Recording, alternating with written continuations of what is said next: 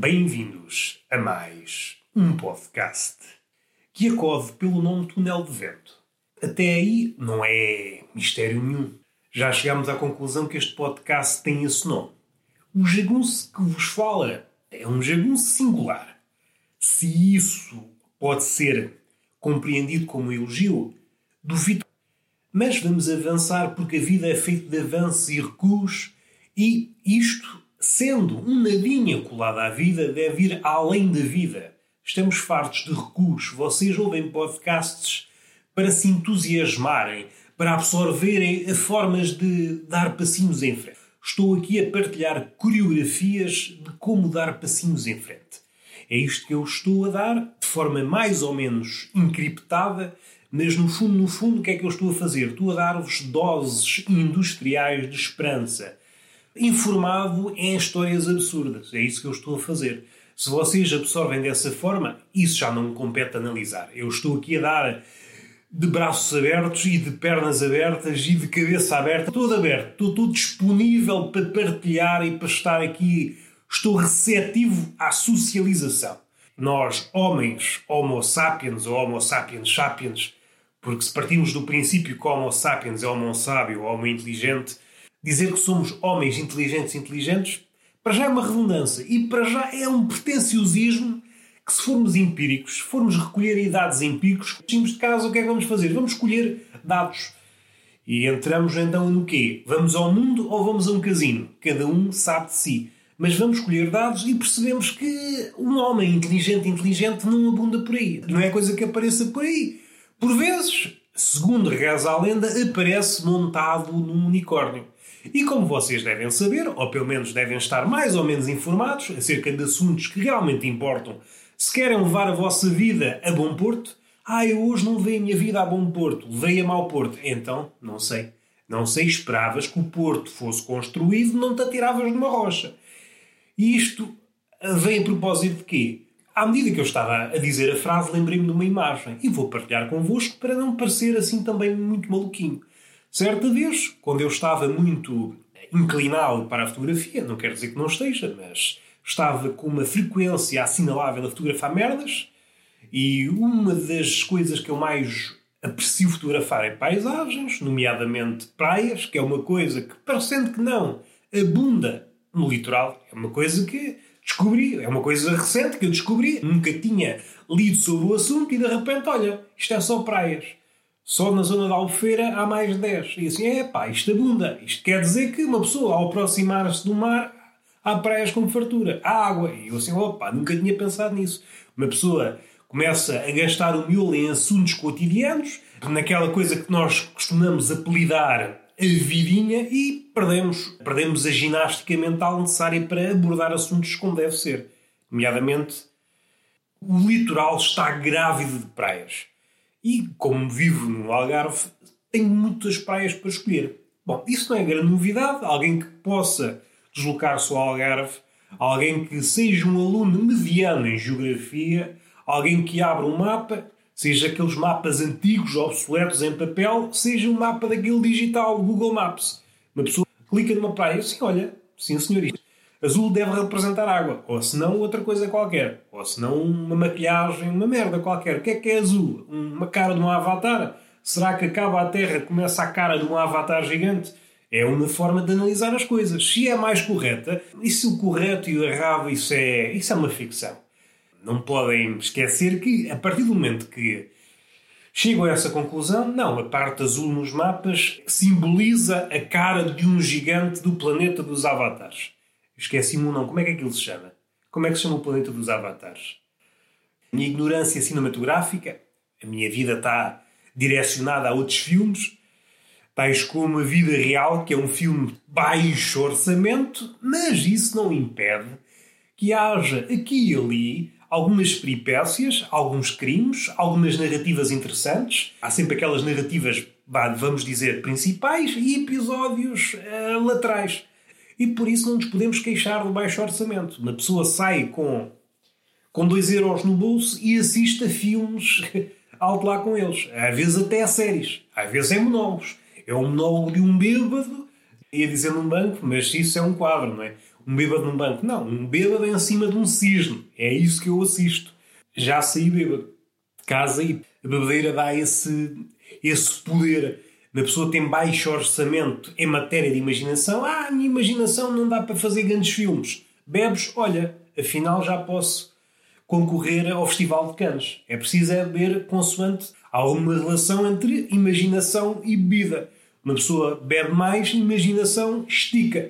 É flexível, se bem que a partir de um ponto, segundo ouvi dizer, que eu não tenho prática nesses cumes do alcoolismo, nunca cheguei ao cume do alcoolismo, para ser sincero, porque a sinceridade às vezes cai bem, uh, atingi uma vez por outra, mas não é algo que eu possa usar como emblema, não posso dizer que sou um alpinista do alcoolismo, nunca atingi o Everest do alcoolismo. Estou a pensar, por exemplo, no como alcoólico. É assim, a morte, a morte se calhar ainda é mais que o Everest. Mas vá, vamos, não vamos pintar isto de trevas. O, vamos supor que o cume do alcoolismo é o Everest. Eu nunca cheguei lá. Talvez tenha chegado à Foia, que é o ponto mais alto do Algarve. Talvez tenha chegado aí, mas mais que isso, talvez seja um mistério. Cada bebedeira uma bebedeira, vamos supor que isto é verdade. Cada um relaciona-se com o álcool de forma diferente. Há aqueles que, ao caminhar em direção à embriaguez, se esquecem, são acometidos por um Alzheimer intermitente ou um Alzheimer temporário. Há aqueles bêbados que lembram-se, há uns flashes, lembram-se de coisas e depois esquecem-se outras. Podíamos analisar isto friamente, até porque está o, o tempo convidatal. O inverno, se há coisa que permite, é analisar as coisas friamente. Se isto é um pensamento digno de uma pessoa séria, uma pessoa que quer ter um podcast minimamente credível, é pá, suspeito que não, mas vamos por aí. E já me perdi. Já me perdi. O caminho da, da embriaguez uma pessoa, vá, vamos supor que partimos o repouso, para utilizar aqui termos físicos, o ponto de partida, o repouso, é a sobriedade. Uma pessoa parte sóbria e vai em direção à embriaguez. E o ponto cimeiro da embriaguez é o coma alcoólico, é onde a energia potencial é máxima e a energia cinética é nula. Agora até me. Não que isso seja muito para mim, dado que estudei física, mas não pensei poder utilizar metáforas deste calibre tendo em conta que isto é improviso puro. Partimos do exemplo do bêbado, incutimos aqui uma físicazinha, uma físicazinha de 11 primeiro ano, pronto, não é nada de muito elaborado. Isto já é um podcast de nicho. É um nicho que tem que entrar no nicho e depois escolhe entre os mini nichos que estão lá. O ouvinte deste podcast é uma pessoa muito especial. Ah, tu és uma pessoa especial. Não o ouvinte deste podcast deve ser preservado. Primeiro por duas razões. É muito especial e isso depois não sei se está relacionado com a sua rareza. É raríssimo. É uma espécie em vias de extinção. Calha a morrer esse ouvinte, pronto. Estou a falar para o boneco. Eh, não é que isso não aconteça, mas dá sempre aquela. Gosto de ter essa ficção de ter um ouvinte. E devemos proteger seu ouvinte com uma redoma. Esta é a minha primeira ideia.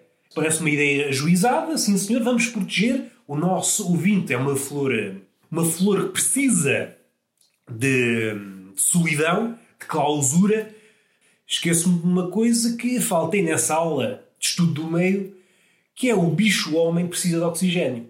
E a intenção inicial, uma intenção vá, podemos dizer de pessoa com bom coração, eu tenho bom coração, seja isso o que for, ah, eu tenho bom coração. Uma pessoa que no decorrer da conversa, e mais a mais se for no início, se vier com essa expressão, eu tenho bom coração, a minha experiência, a minha vasta experiência em expressões cheias de dadas, diz-me que essa pessoa não tem bom coração. Uma pessoa que tem bom coração está mais desperta para dar minutos ao bom coração. Está mais atenta a praticar do que dizer que está a fazer uma boa ação. É uma cena. É uma cena que não sei se vos vou surpreender, mas somos seres finitos e temos que usar ajuizadamente o nosso tempo. Se nós usamos todo o nosso tempo para promovermos que somos aquilo, uma determinada coisa, seja essa coisa eu sou uma boa pessoa, depois falta-nos tempo para praticar exatamente essa merda.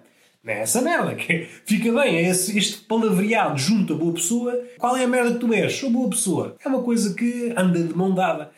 E isso causa-me alguma comichão. Antigamente as coisas funcionavam assim. Uma pessoa tinha que praticar aquilo que diz que é. Ou melhor, deixava esse trabalho aos outros. Fazia aquilo que queria fazer e depois os outros lá debitavam a sua opinião. Por vezes era consoante aquilo que estava a fazer, ou era a contrária, porque cada olho sua sentença. A expressão não é assim, mas eu estou aqui a cunhá-la à minha maneira. Usando uma expressão popular, cada um vê aquilo que quer ver. Cada um de nós vê aquilo que quer ver. E a pessoa pode estar a fazer o bem, mas se a turba achar que aquilo não é o bem, então há de apelidá-la como mal. Interiormente, se souber dentro de si, dentro do seu coraçãozinho imaculado, eu estou a praticar a boa ação, então quero que os outros se fodam.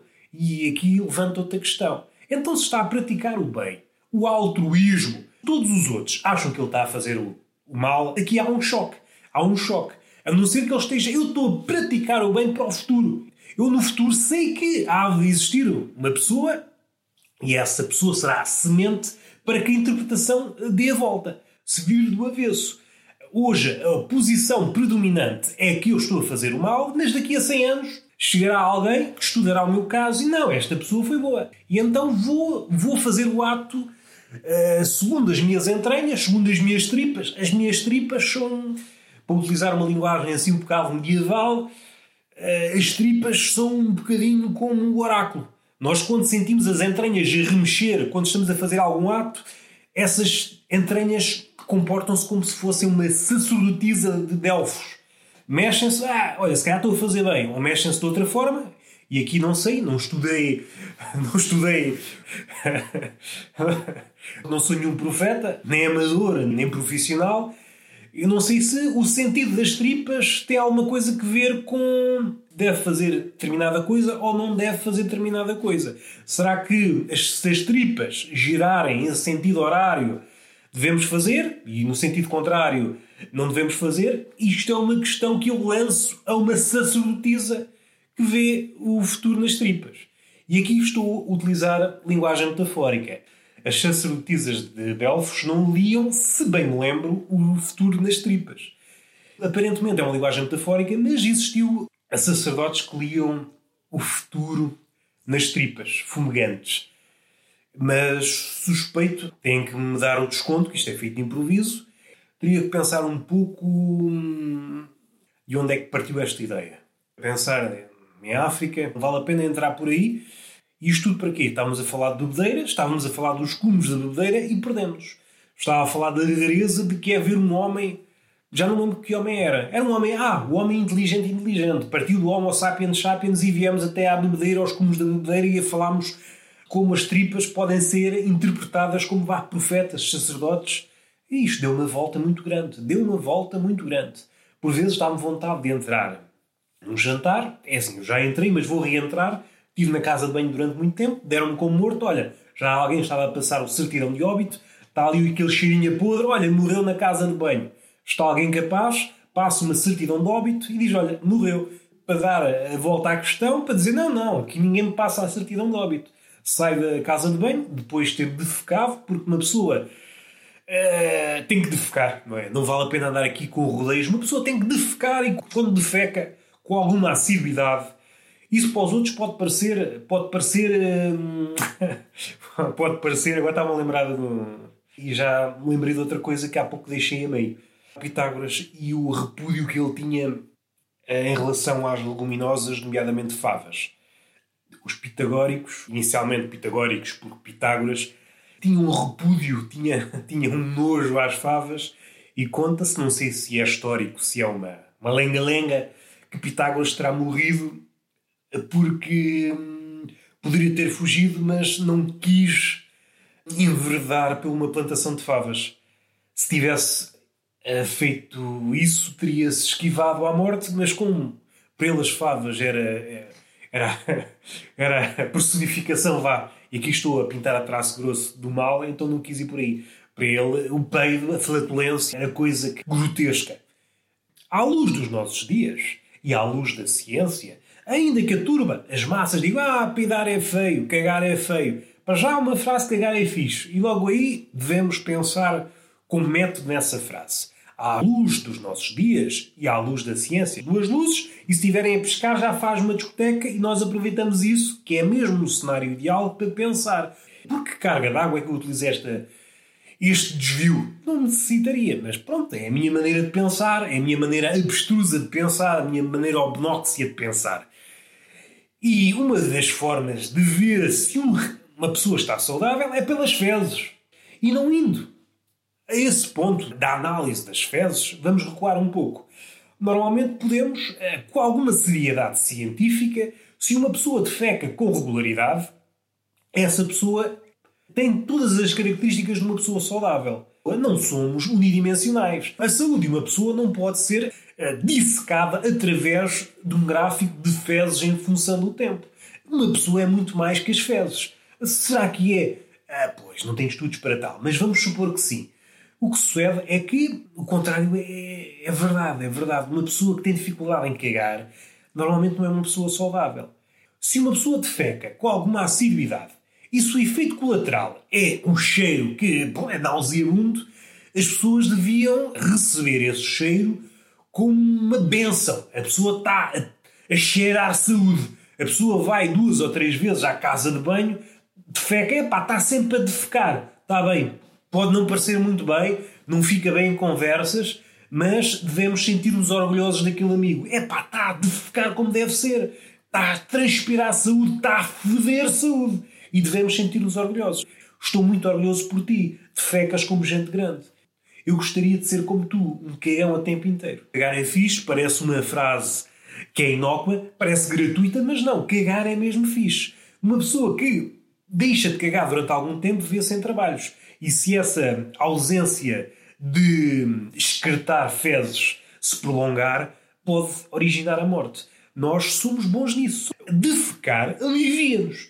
Há muitas coisas que nos aliviam, seja o sexo, seja defecar, seja outras coisas, né? ou outros vícios. Uma coisa que está mais ou menos à mão, o sexo, segundo ouvi dizer, implica muita coisa. Implica uma corte, implica o pagamento de bebidas, que outra pessoa, seja ela o que for, caia no engodo. Nós lançamos o engodo, somos um pescador, lançamos o engodo do isco. O peixe, seja ele garudo ou miúdo, miúdo não em idades, mas no sentido de estar nas nossas posses ou não, se é muito acima ou muito abaixo na nossa escala de beleza, seja a beleza o que for. Bom, vamos resumir. Esticando a metáfora, temos que ser pacientes. Quanto à, às fezes, o ato de expelir fezes é uma coisa que tem mais a ver connosco. É mais fácil, o alívio é mais ou menos seguro, podemos tornar-nos mais maduros nessa relação de alívio. Resumindo, podemos contar com as fezes. Com o sexo já não podemos contar. O sexo já tem muitas variáveis, é muito complicado. Pode acontecer, pode não acontecer, pode haver ali um ritual até ao sexo. Não há um ritual. É, pode haver um ritual até às fezes. Mas é uma coisa mais controlada e quando nós bom, agora vou defecar. E defeco. Não é? Não acontece a mesma coisa num sexo. Uma pessoa entra num bar, chega assim, para lá a música, eu agora vou foder. E assim, olha, aquele homem agora vai foder. Não, há um ritual até lá. E mais que isso, uma pessoa não pode dizer, ah, agora vou foder. Ao contrário, o outro, ah, agora vou cagar. Fica mal, mas pode dizer, não é excluído da sociedade, ninguém o prende. Nunca ninguém foi preso por dizer, olha, agora vou cagar. Fica mal, não é, um, não é algo que se possa pôr no LinkedIn, alguém possa recomendar, epá, este rapaz é uma pessoa impecável, tem um miolo saudável. E houve uma vez numa festa, networking, estávamos ali a fazer um networking e ele diz: Olha, ah, para aí a tua, o teu pitch que eu agora vou cagar. E eu, opa, estamos aqui diante de um empreendedor, alguém que sabe parar isso. E depois veio com mais vigor, com mais energia. E eu aconselho, desde aí, aconselho a todas as pessoas que estejam a fazer o networking para cagarem. Quando estou em dúvidas, vou cagar. E o cagar, vamos lá ver, vamos lá analisar porque o cagar. E agora vou fazer aqui uma paragem, já vou fazer duas. Ao ponto anterior, que há pouco deixei em aberto, queria falar na fotografia na praia por uma situação em especial. Houve um dia que vi uma freira que dava ares de. estava mesmo à beirinha, à beirinha de uma falésia e queres ver que ela vai se suicidar. Ela olhou para mim com aquela cara, não sei, é uma cara uma cara de Mona Lisa que nós podemos interpretar de mil maneiras. Mas foi a maneira que eu a interpretei. E isso era um caminho, pronto, já me perdi, já não quero ir por aí, vou recuar.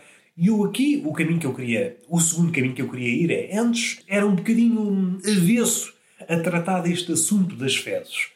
Mas houve uma altura que vi que Aristófanes, esse comediógrafo, esse pai do humor, tinha um sonho de fazer a melhor piada possível acerca de, de Cocó.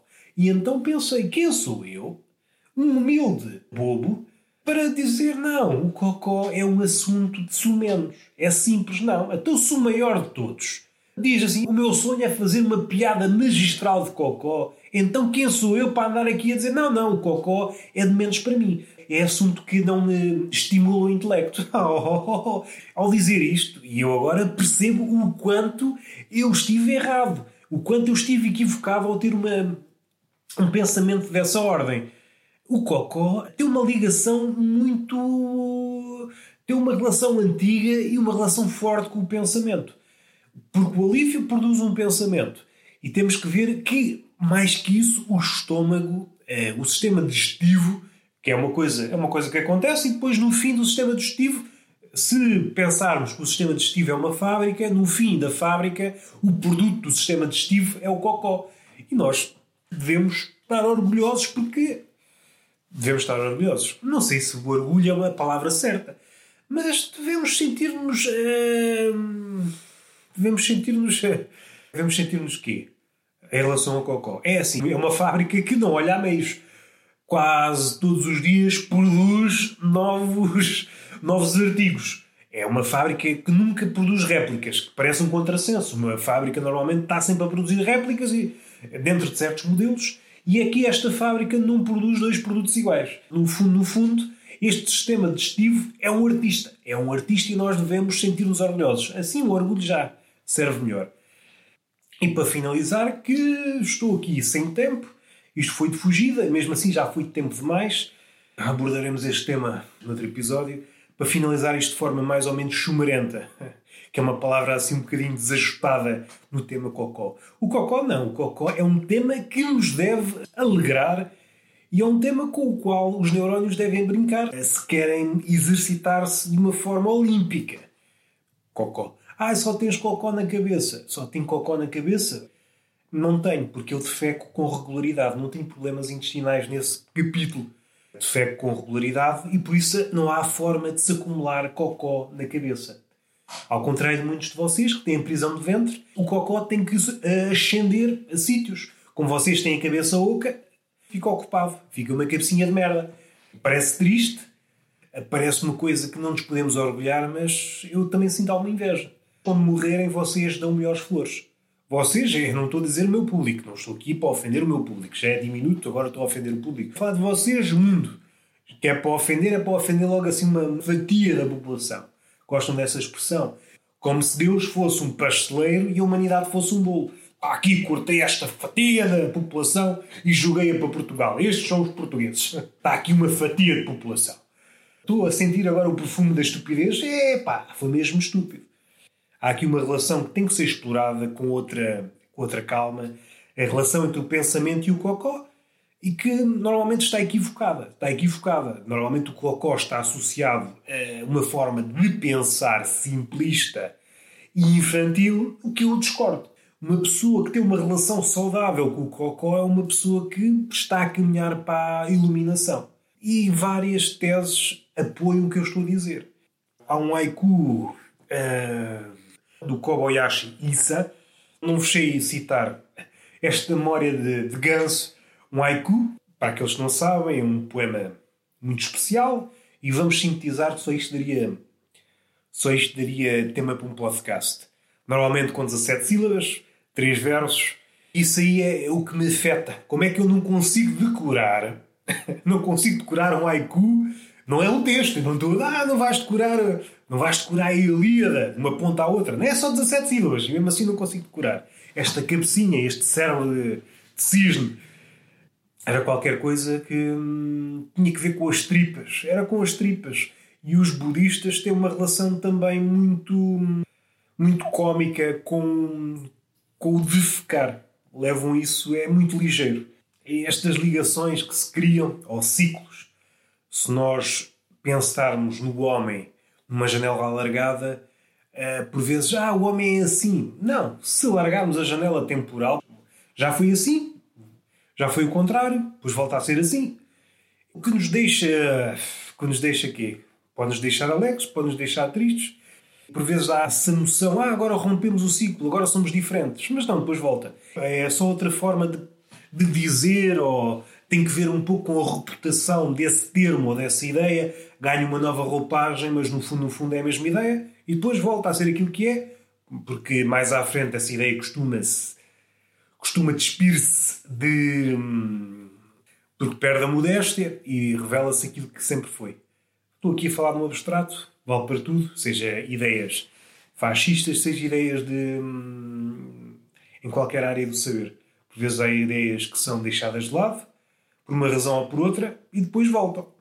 E isto leva-nos a pensar destas bolsas de cólera que sempre estão um pouco por todo o lado e esta, não sei se foi com o Afonso Cruz que eu. que é uma entrevista num podcast. Bem, e vamos fechar este podcast. Vou abordar essa questão do Cocó no outro episódio, porque ficou muito para, para mexer. Vamos deixar ele florir, vamos, vamos deixar que as sementes caiam no Cocó e depois vamos abordar a flor nascida do Cocó. Já para aí há 20 ou 30 episódios estou para dizer esqueço-me sempre vou numa ideia, depois passo para outra, como vocês puderam observar neste episódio, e embora esta esteja sempre presente, ao dizê-la sei que perderia o elan, e por isso deixo sempre, deixo sempre e nunca a digo. Bom, fechado este prelúdio, o que é que eu quero dizer? Quer dizer que no Spotify o meu público maioritário são brasileiros. Para já fico contente. Por outro, estranho um pouco porque hum, temos aquela ideia de que os brasileiros têm dificuldade em perceber o português de Portugal. E se têm dificuldade, porque, porque têm, porque têm, é, acho que é mais ou menos notório. É curioso perceber que escolheram este podcast. Escolheram, é claro que falando à minha escala, mas. E é engraçado porque, mesmo dentro dos portugueses, compreendo que muitas das vezes este podcast não seja fácil as palavras que eu uso pode dar-se o caso não serem as mais correntes. Por vezes faço essa questão, até para me obrigar a pensar, para não ficar para a língua e o pensamento não ficar ossificado. É por isso que eu dou estes, este chuladão de pensamento. Por vezes estou aí por um caminho e já sei para onde é que vou e já não me interessa. Eu quero é. Um dos intuitos deste podcast é pensar e tenho que estar sempre a promover o pensamento, que é obrigar-me a ir por caminhos que nunca fui. Sumariando isto, estou sempre lixado. Mas é um exercício que eu gosto. Fico agradecido, mas não deixa de ser curioso, porque não esperaria. Se eu tivesse que criar uma previsão, se eu tivesse que predizer, eu não diria que os brasileiros se interessariam por isto. Hão de ter encontrado alguma coisa. Ou então não ouvem isto como se fosse um alienígena, não percebem nada. Eu, olha, eu vou ouvir este podcast porque tenho a certeza que não vou perceber nada. E eu gosto disto. Eu gosto de não perceber nada. O mundo está a ficar demasiado fácil e eu quero um podcast onde não perceba patavina, nem uma palavra. E eu gosto disto. Gosto de saber que o mundo é estranho. Ouço o túnel de vento com essa intenção de nunca me esquecer que o mundo é estranho. E finalizamos. Beijinho na bochecha, palmada pedagógica nessa nádega esquiva, mas que, nestas situações, se disponibiliza para receber conhecimento. Até à próxima!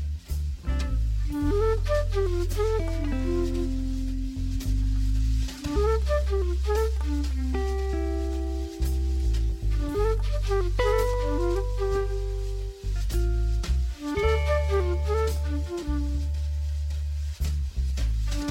Thank